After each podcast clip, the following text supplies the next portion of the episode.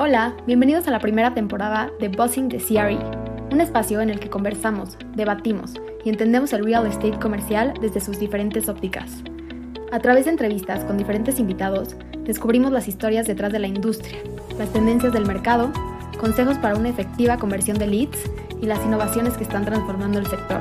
Si te dedicas a vender propiedades, desarrollar proyectos, invertir en este mercado o simplemente quieres saber más sobre la industria inmobiliaria comercial, este podcast es perfecto para ti.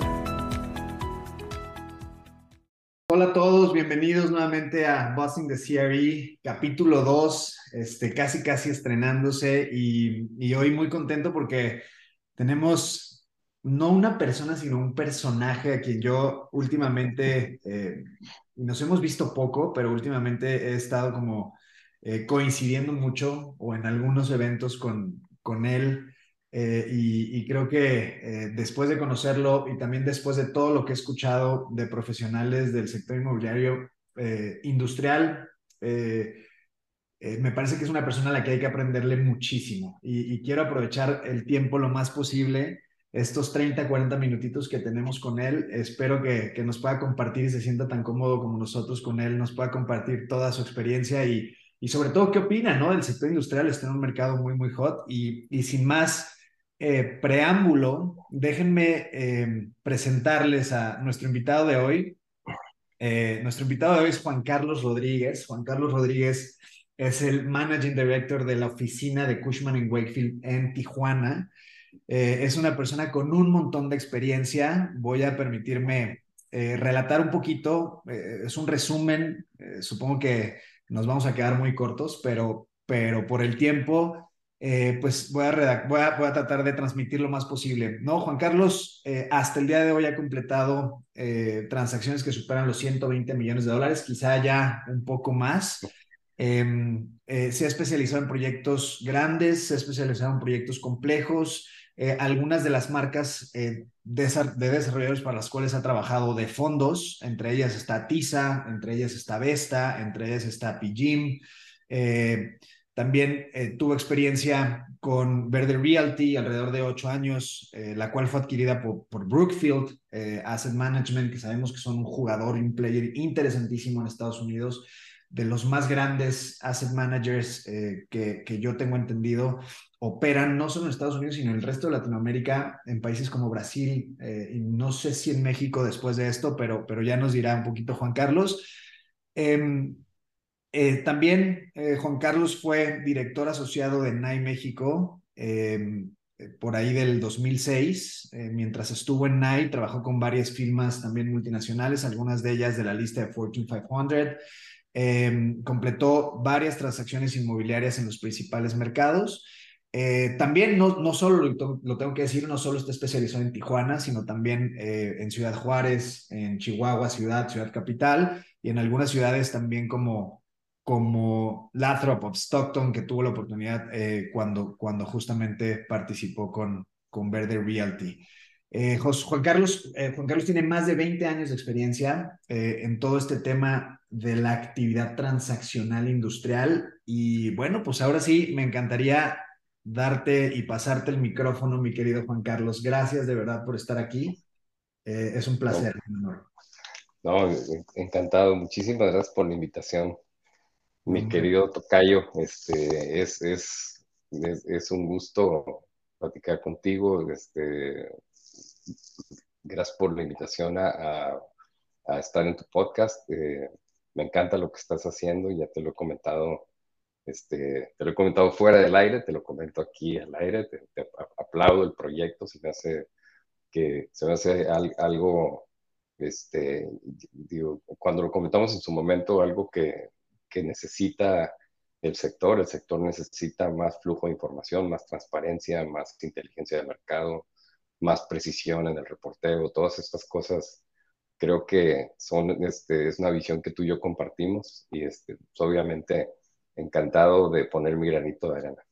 Hombre, muchísimas gracias. Pues vamos a darle un poquito, háblanos y platícanos un poquito, mi querido Tocayo, de tu experiencia profesional. ¿Cómo llegaste a donde estás? ¿Cuáles fueron tus motivadores para seguir la carrera de profesional inmobiliario en la parte industrial? ¿Qué te llevó aquí? O sea, ¿qué, qué dijiste? Oye, me voy por este camino. Fíjate, fue, fue este, no me voy a meter en la parte, en la parte personal, pero fue literal un, un- una coincidencia de la vida. Yo estaba en aquel, en aquel tiempo, este, por una, por un contacto en común, yo estaba eh, presentando, recuerdo que estaba haciendo exámenes este, de prueba del GMAT porque quería ir a hacer una, una maestría, entonces estaba con todo, ya este rollo es full time el estar, este, el estarte preparando para, para entrar a una universidad, este, hacer la maestría, este, estaba viendo Estados Unidos, estaba viendo Europa, y en este inter que estaba yendo a tomar clases a San Diego State ahí para, para presentar el GMAT, me, por, por un contacto en común, me, este, una chica que trabajaba en, en el, en el EDC de San Diego, este, el que en aquel entonces fue mi primer jefe en, en, el, en la industria, Gary Swedback, me llama de la nada y me dice, oye, este, escuché que, escuché que trabajabas, trabajaba en el Consulado de México de San Diego yo en aquel momento, en el área de, de asuntos económicos, era el asistente del, del cónsul de asuntos económicos. Entonces, todo lo que tenía que ver con inversión y todo lo que tenía que ver con empresas que querían invertir en México, que se les ocurría acercarse al consulado, algunas se les ocurría acercarse al consulado, este, pues, terminaban en, en, mi escritorio, terminaba yo dándole seguimiento, tenía, era el enlace de, de, las, de las organizaciones y, y de, las, de, las, como de, las, de las partes del gobierno local y regional que atendían todo lo que era inversión extranjera. En aquel entonces la Secretaría de Desarrollo Económico del Estado, no existía en aquel entonces la Secretaría de Desarrollo Económico Municipal, estaba, ya estaba de ITAC, ya existía de apenas empezaba, Desarrollo Industrial de Tijuana, que es como este organismo del cual también fui, en su momento fui vicepresidente de, promoción, pero en aquel entonces yo era el enlace, me topo con Gary Swedback y me dice, oye, escuchado que hablas muy buen inglés, que eres mexicano, que vives acá, es, eres el perfil que estoy buscando, estoy, necesito a alguien que me ayude porque estoy muy ocupado y, y yo no yo tenía ni la menor idea de lo que era el corretaje inmobiliario industrial. O sea, yo no entendía, entendía, entendía lo que era un broker de casas, entendía lo que era un broker de... O sea, esa parte sí la entendía. Pero a ver, ¿qué es lo que hace un broker de naves industriales? Entonces, llego, o sea, tu, tu, fueron varios twists bizarros, algunos muy padres, otros no más extraños al principio. Yo tenía el, tenía como, o sea, yo tenía metido en la cabeza que quería estudiar finanzas y que, me quería ir a hacer una maestría. Este, de repente voy a comer con Gary y para los que conocen a Gary Suedba, que según algunos de los que van a escuchar el podcast conocen perfectamente a Gary Suedba, que es un, es un extraordinario vendedor y cuate, entonces termina convenciéndome de que me vaya a echarle la mano por un año, dice, me dice, no, yo entiendo que tú te quieres ir a hacer tu maestría, vente a trabajar conmigo un año y ahí vamos viendo, y él vamos viendo casi 25 años después, pues aquí, aquí estoy, pero eh, em, empiezo ahí con él y empiezo a toparme como con esta parte del, del, lo que en aquel entonces está, era muy marcado, o sea, sí había sí había esta parte institucional, pero muy poquitos los players institucionales en aquel entonces. Era, pues, por lo menos en Tijuana era Prologis y creo que para de contar. Eran, eran, eran muy poco dinero institucional. Después me acuerdo que entró FINSA, en aquel entonces a mí me tocó hacer las valuaciones, me contrató este, los que en aquel momento estaban financiando la compra de FINSA, que era, no me acuerdo si era New York Life o alguna, no AIG, perdón. AIG me contrata para hacer las valuaciones de los portafolios que iban a comprar en aquel entonces. Me acuerdo que yo hice las valuaciones. Este, termina comprando FinCEN, hice buena relación con esos cuates de AIG, seguimos, nos seguimos, eh, seguimos en contacto por años. Este, me tocó, realmente yo no me sacaba de la cabeza que quería hacer la maestría. Y este, entonces yo muy, muy firme que como que seguí ese de forma paralela, pero empecé a tener tanta chamba que me absorbió este, y me tocó en aquel momento, nos tocó cerrar una operación grande y, y me acuerdo haber pensado, este, mira, es, o sea, me gusta esto, no, o sea, no sé si, si después quiero hacer la maestría, pues, este, o sea, ahorita como que ya, ya empecé a, a, tener algo de tracción en el, en el sector y ya empecé a tener chamba, ya, empezado, ya me empezaron a caer este, clientes que, de gente que me conocía porque había trabajado con ellos de alguna manera cuando estaba en el consulado, los había ayudado con algo, gente que estaba conmigo en la universidad que ya tenía algún puesto en una maquila y que me buscaba porque sabía que había cambiado de chamba. Entonces em, empiezo a tener como algo de tracción y un año en ese, el, año famoso se convierte ya en 5, 6, 7, o sea, el tiempo que este primer este, periodo que tuve en NAI, donde ya fue, fue este, realmente era, fui el empleado número uno de lo que es lo que hoy es NAI México, este, que ya tiene varias oficinas por todo el país, pero en aquel entonces, pues éramos Gary tu servidor correteando deals por, o sea, de, repente me tocó, con, o sea, cuando iba empezando con él, este, me tocó ir a hacer deals a Guadalajara, a Monterrey, a Juárez, a Querétaro, a México, a, Reynosa, pero pues así era, en aquel momento no, no estaban las oficinas, pues era, oye, pues lánzate a Guadalajara porque hay que ver esto para este cliente. Pues órale, pues ahí voy a Guadalajara. Y así me fui y me, y, y, me empecé a meter, a meter, a meter en el sector, me gustó y me doy cuenta que, el, que la información y los, los huecos en la información en, en, en el sector inmobiliario Ojo, hoy ya podemos decir que en industrial no tanto, pero en aquel momento era generalizado el comentario. O sea, no, no había información este, fidedigna, información precisa, muchísimos huecos, como que tenías que extraer insights importantes con, ahora sí que como, y perdona los pochismos, pero los, los fronterizos de plano no, esto con, con, data, con data points aislados, ¿no? Como con, con, con, datos como que parece que no tienen ningún patrón en particular, de ahí tienes que tratar de sacar petróleo, ¿no? Porque no, de plano no hay. Entonces, e, este, empiezo a, darme cuenta que eh, yo me salía, pues, de repente me encontraba cosas, tenía que buscar en 37 páginas de internet de las inmobiliarias de aquí, y de, o sea, para tratar de encontrar propiedades de oportunidad. Entonces yo me salía en mi camioneta en el entonces a, a manejar y empezaba a ver, ay mira, me encontraba muchos letreros que decían, se vende o se renta a trato directo. Entonces empiezo a ver, y, entonces empiezo como a llevar un, un, como una, una estadística, nada, nada científico, nada como muy de, o sea, muy básico de lo que, de lo que estaba en el mercado, de lo que realmente estaba en el mercado cuando hablaba y decía, oye, quiero información de esta propiedad. No, ya se vendió hace seis meses y pues no le, ¿por qué no la has quitado de, la, de la página? No, pues porque se nos pasó, porque me siguen hablando por esa y pues mira, no quieres ver esta otra, ¿no? Pero total, por diferentes razones, pero era la experiencia más frustrante del mundo tratar de encontrar información. Pero fíjate, déjame interrumpirte ahí, ahí, Juan Carlos, porque creo que tú, lo, tú viste esto hace cuánto, o sea, más o menos... Ah, yo te estoy hablando hace, hace 10 años. Fíjate, hace 10 años.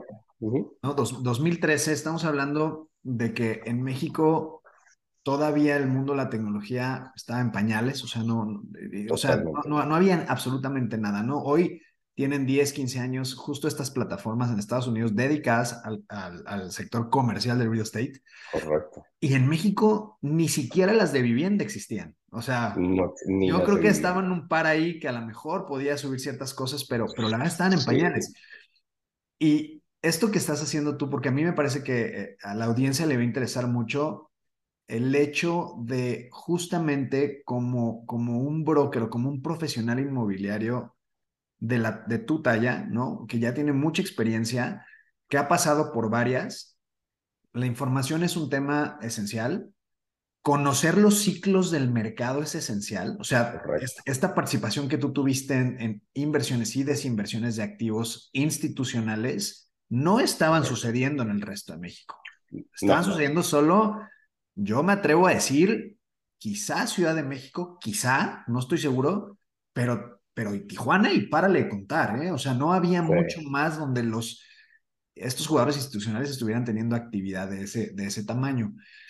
Esto a mí me parece algo sumamente interesante porque hay algunos eh, brokers el día de hoy, y ahorita nos pasamos al Ten Rep, pero hay algunos brokers que sí, oye, oye, yo vendía casas y tuve mucho éxito y, soy un local y, soy particular y lo que tú quieras, ¿no?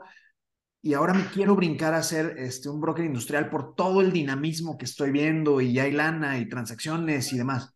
Oye, pero espérame tantito, ¿no? Todo tiene su ciencia, ¿no? Hay que entender los ciclos del mercado inmobiliario comercial, son distintos a los ciclos del, del, inmobiliario residencial.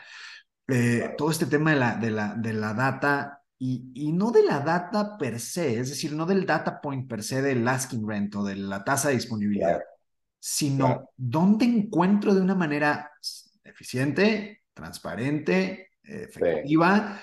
Hay que darle la vuelta a la cuadra, güey, a fuerza, ¿no? Claro, y, ahora sí, si quieres, le entramos a este punto que estoy seguro que ibas a tocar, que fue un emprendimiento que, que, que, que tú te diste cuenta hace 10 años.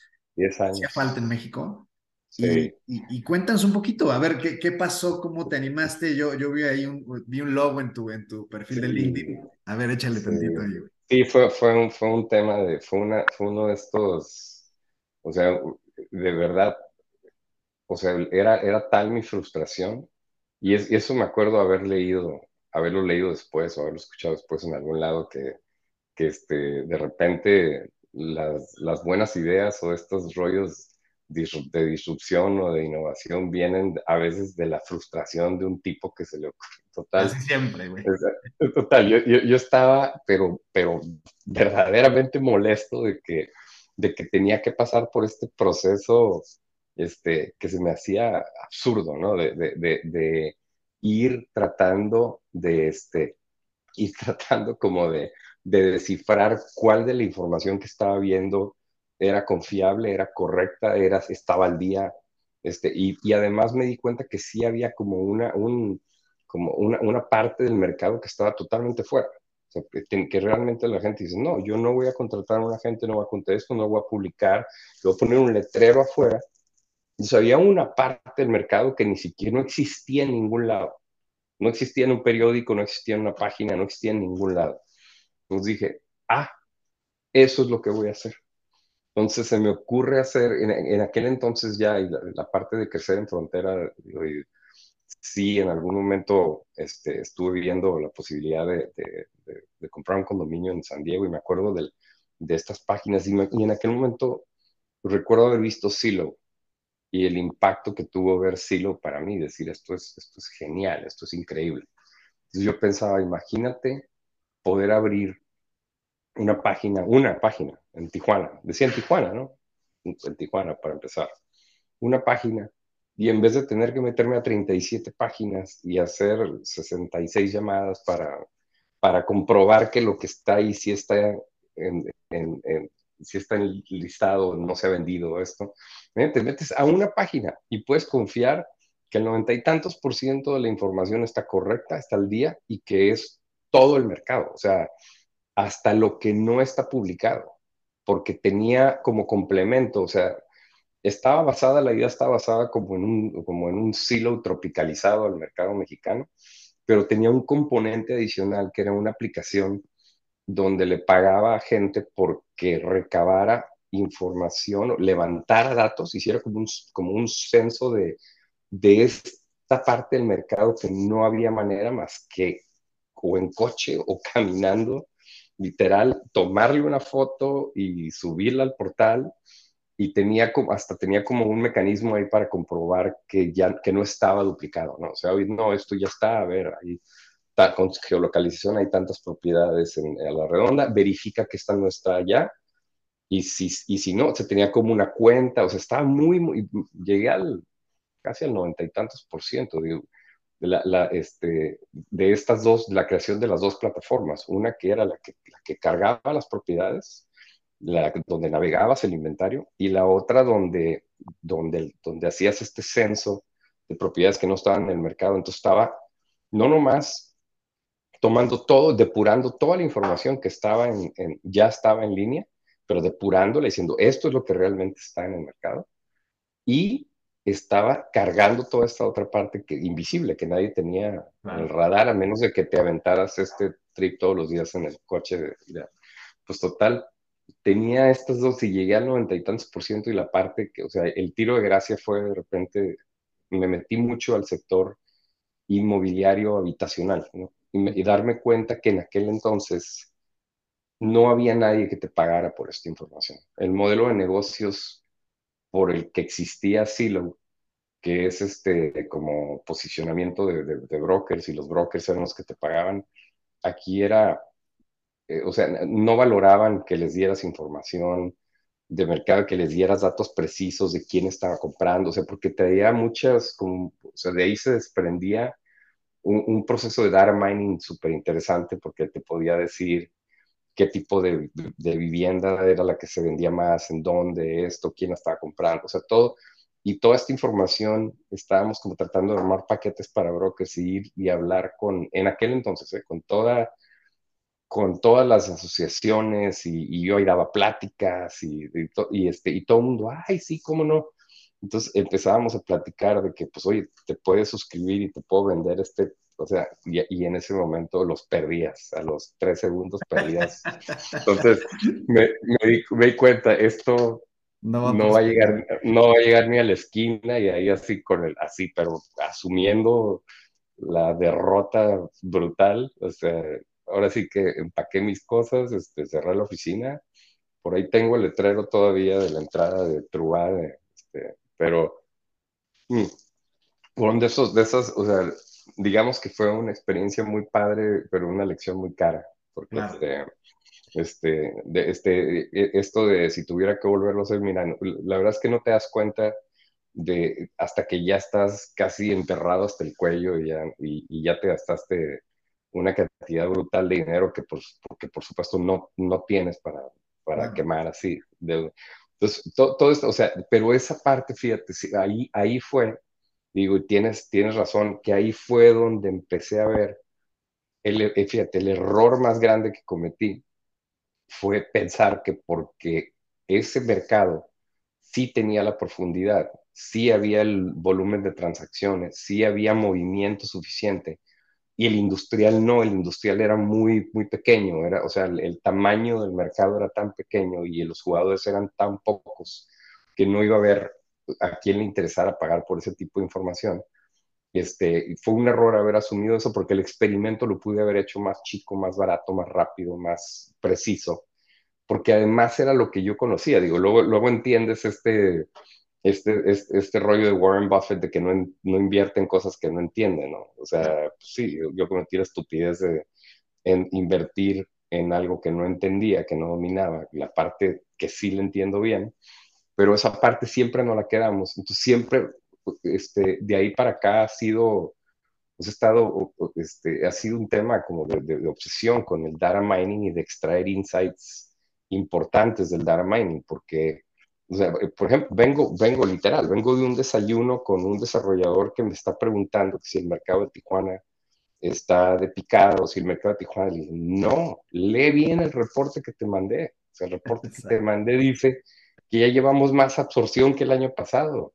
Dice que la, disponibilidad sigue siendo 1,5%, que hay un montón de, de metros cuadrados en construcción, pero decir algo está en construcción en Tijuana no tiene el mismo timeline que decir algo está en construcción en Juárez o en Monterrey o donde no tienes que donde no tienes que dinamitar la mitad de un cerro, cortar un cerro entero. Entonces, a lo mejor estás hablando de un timeline de construcción literal, de alguien que ya empezó a gastar dinero y ya tiene más o menos claro cuándo te puede entregar un edificio de 24 a 18 a 24 meses, que es totalmente real aquí y medible, versus 9 a 12 meses. Entonces, no se mide igual el mercado de Tijuana. O sea, entre todas las peculiaridades del mercado de Tijuana, este, para entenderlo realmente tienes que entender estos, estos detalles finos de si, yo te enseño un pipeline de construcción del mercado de Tijuana, hay, hay 8 millones de piezas en construcción, jamás había habido tantos,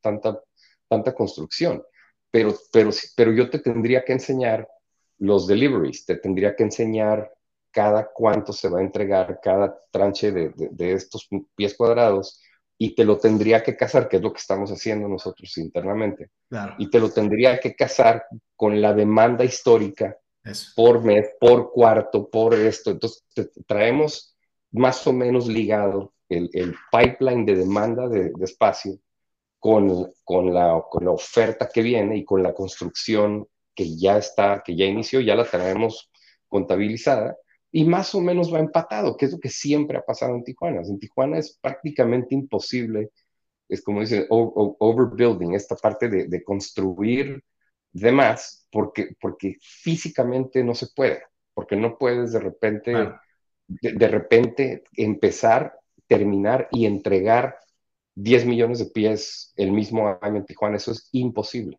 O sea, no es imposible en Monterrey y ha llegado a pasar. Claro. No es imposible en otros lados donde, donde, no, donde no tienes que cortar la mitad de un, la mitad de un cerro. Entonces, digo, esta parte en, en, Tijuana, quien le entiende a Tijuana, este, entiende las barreras de entrada naturales del mercado de Tijuana, entiende, y nosotros sabemos que hay mucha gente que esta parte no la entiende, entonces nuestros reportes generalmente traen este nivel de detalle y contexto, o sea, para que no, para que cuando tú veas que hay 8 millones de pies y si vas a, estás a punto de invertir en, en algo en Tijuana, no te asustes diciendo, Dios mío, ¿qué estoy haciendo? ¿A dónde me estoy metiendo? Me estoy metiendo a un mercado donde va a estar inundado de espacio en, en, seis meses y las rentas se van a desplomar, no es cierto. Eso, eso nomás ha pasado en el 2008 y porque hubo gente que tuvo que haber dejado de construir en aquel entonces y no dejó de hacerlo y teníamos disponibilidad de arriba del 15%, pero eso nomás ha pasado una vez. Claro. En, en, mis 25 años de carrera hemos pasado una vez, entonces... Exacto, y ahí creo que tocas un punto bien interesante, Juan Carlos, porque, mira, yo creo que, que, lo, que está, lo que estás diciendo cobra un montón de relevancia. O sea, el estar especializado en un mercado, que nuevamente creo que tú conoces a nivel general, eh, México, ¿no? Pero, pero especializarte en Tijuana no lo lees ni siquiera con los mismos costos de construcción, ¿no? Porque tienes un, nivel de infraestructura y urbanización en costo adicional al resto de México. Y eso en un reporte quizá no se ve, a menos que le toques la puerta a la oficina de Juan Carlos y le diga, oye, a ver, ayúdame a entender cuál es el costo de la infraestructura en Tijuana, cuánto me cuesta este cerro cortarlo a la mitad, como dices, ¿no? Exacto. Este, eh, y, a mí eso me parece súper interesante. Y ahorita que lo tocas, otro de los puntos que también es, es bien interesante entender es la parte de la representación de las empresas, ¿no? Creo que si tú sabes cuál es el, el, trigger o el driver de las empresas para instalarse en un, cierto, en un cierto mercado, entonces con esa misma confianza tú vas a ir con, tu, con el desarrollador y le vas a decir, no te preocupes, o sea, viene X o Y empresa que traen un nivel de expansión de este tamaño para Tijuana en los siguientes 36 meses, ¿no? Entonces, eso me parece que es altamente interesante y tú creo que manejas los dos lados de la moneda. Y una pregunta que yo te quería hacer es, esa, es cómo un especialista en real estate comercial, específicamente en el sector industrial, eh, tiene esas dos vocaciones. ¿O vale la pena especializarse en una o tener las dos? ¿Cómo, lees esa parte? ¿Cómo la, cómo, eso es, ahí sí es, depende del, depende del tamaño del mercado, ¿no? Porque no es lo mismo o sea, yo, yo crecí, fíjate, y esta parte también que te digo de, la obsesión con la precisión de la información, es un tema de, porque yo, yo empecé a trabajar en Estados Unidos, yo me profesionalmente en, en, en, este, en el medio, en el sector, yo, yo me hice en Estados Unidos, yo trabajaba siendo mexicano, era el único, el único no, no americano que trabajaba con Gary en, en lo que en aquel entonces era la oficina de NAI NII este, en San Diego. Este, y, entonces yo aprendí viendo cómo hacían las cosas allá, cómo hacían los reportes, cómo medían el mercado, cómo hacían proyecciones, cómo, cómo medían, este, digamos, cómo medían la absorción, cómo medían la absorción, la, proyección de absorción, cómo, todos estos porque de repente yo tenía que tratar de replicar ese tipo de información en, México, en Tijuana, y me encontraba con que había cuatro datos aislados y tenía que de alguna manera tratar de extraer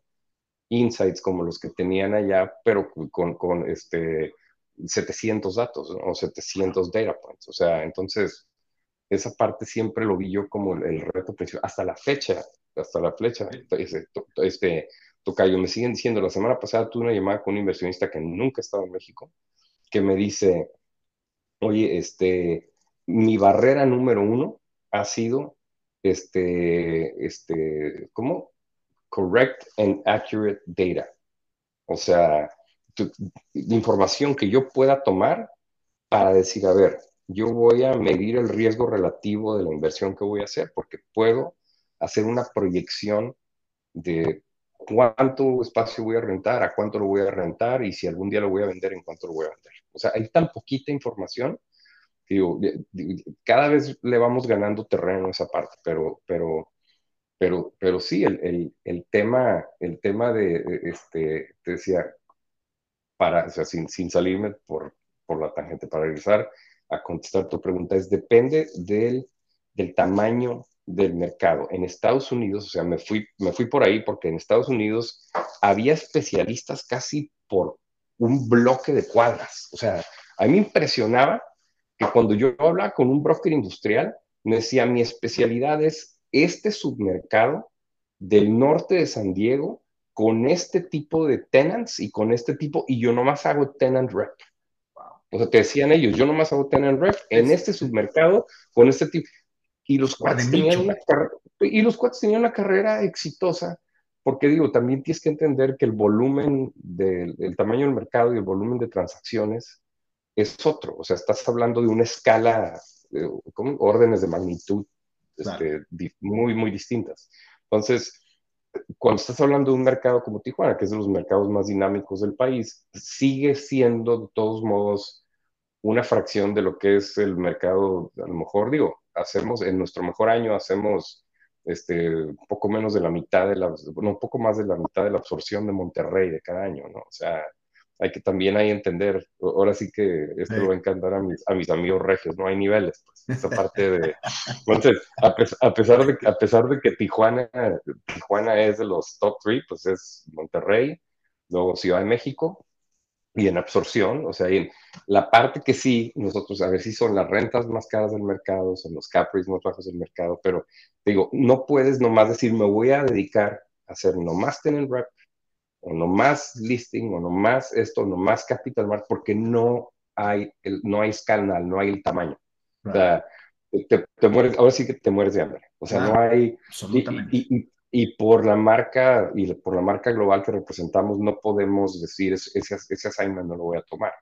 O sea, me habla uno de mis colegas de Nueva York, de Chicago, de San Francisco, de, de, los, de los mercados de, de, California y me dice, oye, tengo un cliente que y, generalmente mucho del tenant rep que hacemos lo hacemos este, porque son ya, las empresas como nosotros y CB, tenemos este Global Master Services Agreement con, con o sea, somos los, somos los brokers exclusivos de Boeing, por ejemplo, de, o de, de, empresas de ese, de ese calibre, que, que, tenemos una persona dentro, dentro de la empresa y es, ellos tienen un correo de Cushman y un correo de Boeing, por ejemplo, y cualquier requerimiento de, de esta empresa, pues, este, si es en nuestro mercado, en nuestra región, nos hablan, oye, necesito que ejecutes este mandato que tenemos por parte de bueno. Y así, así funciona esa parte. La parte nuestra, yo creo que sí es, una parte fue medio por diseño, otra parte fue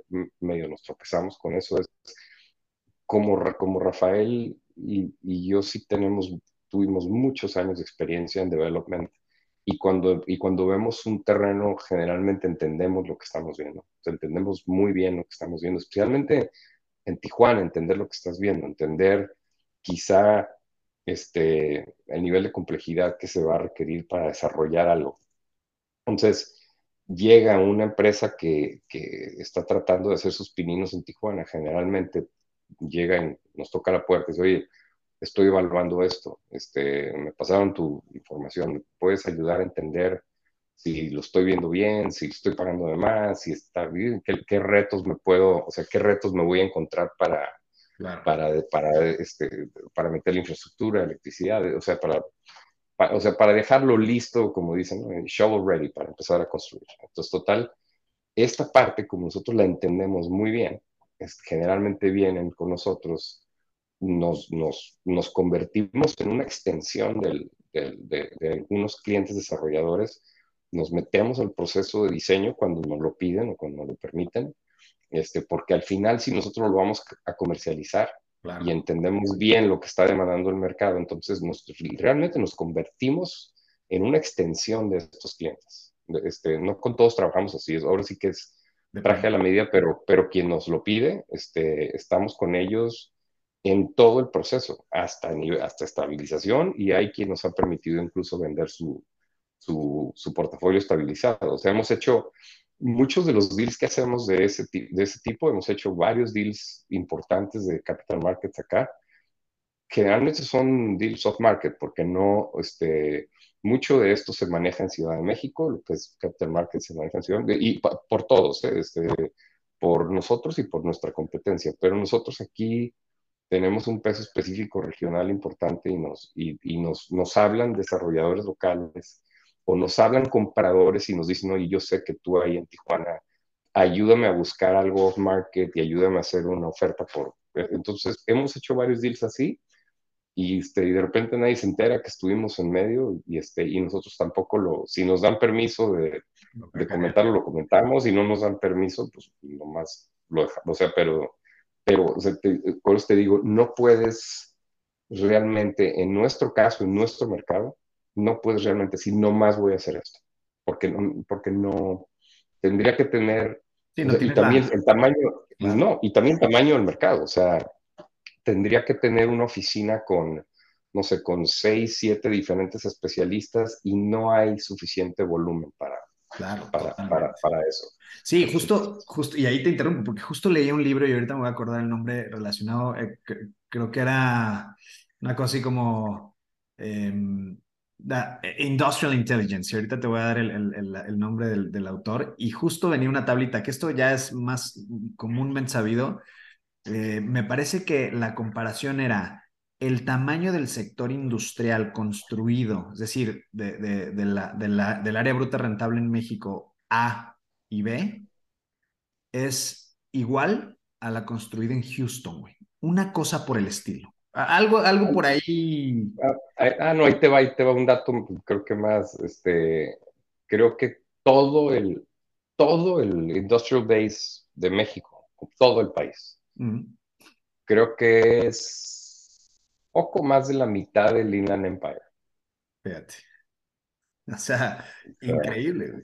el, el, nivel, o sea, para, para, entender escalas y para entender, ve el, el, nivel, ve la cantidad de transacciones, ve cómo maneja, o sea, ve este, esta parte de reciclaje de capital, ellos cómo, este, o sea, tienen, o sea, y cómo todo está estructurado y todo está acomodado para que, para que dependiendo del tipo de empresa que eres, y cómo vas a, y cómo, o sea, cómo compras y qué periodo de, de, salida tienes que tener. O sea, ya hay portafolios legacy que, digo, compras y son trophy assets, eso no los vas a vender, pero la mayoría de los activos es o, compras o desarrollas o, o, recondicionas y vuelves a rentar y luego lo vendes. O sea, es un tema, todo el tiempo le están dando vuelta al, al dinero y a los activos, están cambiando de manos todo el tiempo y tú ves o sea, si vas a hacer, este, hablando de data points, ¿no? ¿Cuántos deals de capital markets hay en Estados Unidos al mes? ¿Y cuántos, y cuántos hay en México al año? ¿no? O sea, Exacto.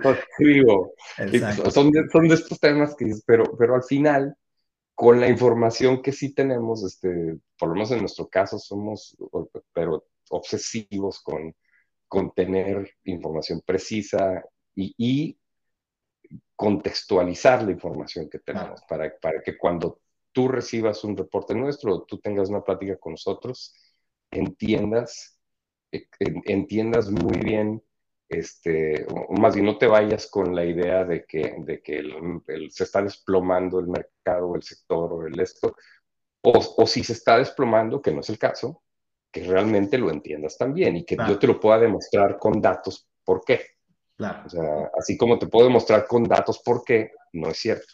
Claro, claro, totalmente de acuerdo. Eso es interesantísimo y yo, yo te conozco y sé que me he leído reportes hechos por su oficina y, y me parece que son súper, súper atinados y detallados. Y déjame, creo que ya se, ya se nos terminó el tiempo, mi querido Tocayo. Eh, seguro, seguro, y, ojalá y aceptes tener un, siguiente episodio contigo para que nos sigas platicando de todo esto, pero, pero quiero cerrar con dos preguntas, eh, digamos, lo más largo o lo más breve que tú quieras, ¿no? Este, eh, que a 10.000 pies de altura, ¿qué ves para México en términos del sector industrial em, con todo lo que sucede y, hoy teniendo en consideración que nearshoring es una de las palabras más buscadas en, en, los justamente buscadores, valga la, redundancia. Eh, y, la otra es, ¿con qué, qué, termina Juan Carlos recomendando ¿no? a, quienes hoy eh, están queriendo empezar a entender el sector? ¿no? Es con estas dos preguntas me encantaría cerrar. Fíjate que estamos en un, nosotros hemos estado, hemos tenido la, la digamos, yo lo quiero llamar la buena suerte de, de, de ver, así que en primera fila, un, un par de temas. además de que además de que esta parte de la tecnología es, como tú y yo lo hemos platicado en algunas ocasiones, es un genuino interés mío, o sea, además por, de repente leo cosas sobre el tema por curiosidad o porque, porque realmente me interesa, este, pero sí creo yo que este tema entre China y Estados Unidos, este, pinta bien para México por, por varias razones. La principal, este, y, voy a recomendar un, un, libro para quien no lo, o sea, esta parte a mí me, me, fue, me, digo, ya había, ya había un par de libros. el primero que me acuerdo que, que este, yo soy mucho de audiolibros, escuché este de Peter Sagan, se llama The End of the World is Just the Beginning. No sé si lo has, este, si lo has, lo habías oído mencionar. Es un, es un, es genial este, este, este cuate. Es un, digamos que es un, es un tipo que, este, no recuerdo si su perfil es que es un, como uno de estos consultores de macroeconomía, donde, o sea, él es especialista en, en ver como patrones, en hacer data mining y ver patrones. Y una de las cosas que me llamó muchísimo la atención que dijo fue que, que China este, va a tener, o sea, que porque va a tener, o, la proyección es que va a tener un desplome poblacional por, por esto de One Child Policy y diferentes, y, por, y por, porque empezó a tener el, como la, esta urbanización de la gente que vivía en los, pues, y ya ves, que, ya ves que esto, cuando la gente se va y vive en ciudades, generalmente tienden a tener menos hijos. es, es, un tema. Entonces, e, e, este cuate lo describe de manera genial en el libro, es muy bueno ese libro, pero realmente el que me llamó la atención, porque, eh, y, fue, una, fue una coincidencia, a nosotros nos tocó trabajar con Qualcomm acá en Tijuana. Nosotros cerramos el, un deal de Qualcomm acá, nosotros lo, o sea, son clientes de nosotros, nosotros hicimos esa operación. Sí, perdón, para quien no conozca Qualcomm, es un gigante de la tecnología a nivel mundial basado en San Diego. Solo como paréntesis con, esto te digo todo. Hacen, creo que el, el, hace, el que de estos, de los, de los iPhones, creo que es el 80% de los chips, ahí te va, de los chips, digo, Qualcomm hace una parte importantísima de aquí, que es la parte que te permite, o sea, la, los chips de la radiofrecuencia, los que te permiten de, la telefonía celular, de los chips más importantes son hechos por Qualcomm, pero la parte del libro, que hay un libro que se llama Chip Wars, es, genial ese libro. Y describe cómo creo que el 80% de los chips en este teléfono los hacen en Taiwán. Los hace una empresa, los hace una empresa que seguramente mucho de esto no es noticia para nadie, es TSMC, se llama la empresa. Y este, y entonces todo este tema de Taiwán y los, el conflicto por Taiwán y que China no reconoce a Taiwán como nación independiente y que China dice esto es parte de China y este, todos los rollos geopolíticos que, en los que no me voy a meter porque no, o sea, hay, hay gente con quien puedes hablar que me da 76 vueltas en eso nomás. Te estoy citando lo que dice el libro porque el libro, el libro dice, o sea, hay una parte de la tecnología de los, de los, de los chips, de los semiconductores. Este, una, no recuerdo si fue esta parte a mí me, me parece, este, me llama muchísimo la atención. ahora que fue la, ahora que estuvimos en pandemia y que hubo una disrupción de la, en la cadena de suministro, este, porque estaban, se interrumpió el suministro, no recuerdo qué porcentaje, pero era un porcentaje, sé si fue 18% o 22%, algo por ahí, de los chips, y ya viste todas las cosas que no había. O sea, no había coches, porque los chips están en todo, ¿no? Entonces, no había coches, no había, este, no había lavadoras, no había refrigeradores, no había esto, no había todo lo que tenía chips, este, pues, con una disrupción en la cadena de suministro, creo que era del, no me acuerdo si, creo que el 16, algo así por ciento, bien el libro, ¿no?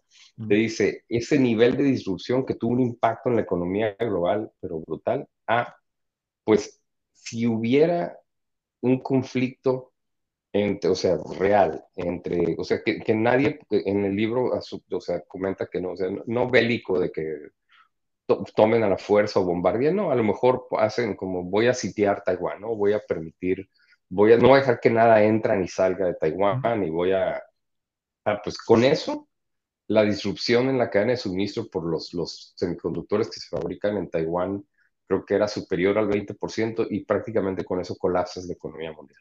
O sea, era un, era un, tema, entonces, esta parte, que muy calladito, o sea, no te puedo describir la cantidad de veces que yo he escuchado en reuniones con clientes, este, a mí ya no me vuelven a, agarrar en esa posición. O sea, yo, a mí ya no me vuelven a agarrar mal parado, yo o estoy calladito, trayéndome partes claves de mi cadena de suministro para acá. Y cuando digo para acá es México una parte, otra parte es en estados del sur de Estados Unidos, pero, pero ahí hay un componente de, que está integrada, la, la, cadena de suministro está integrada en Norteamérica.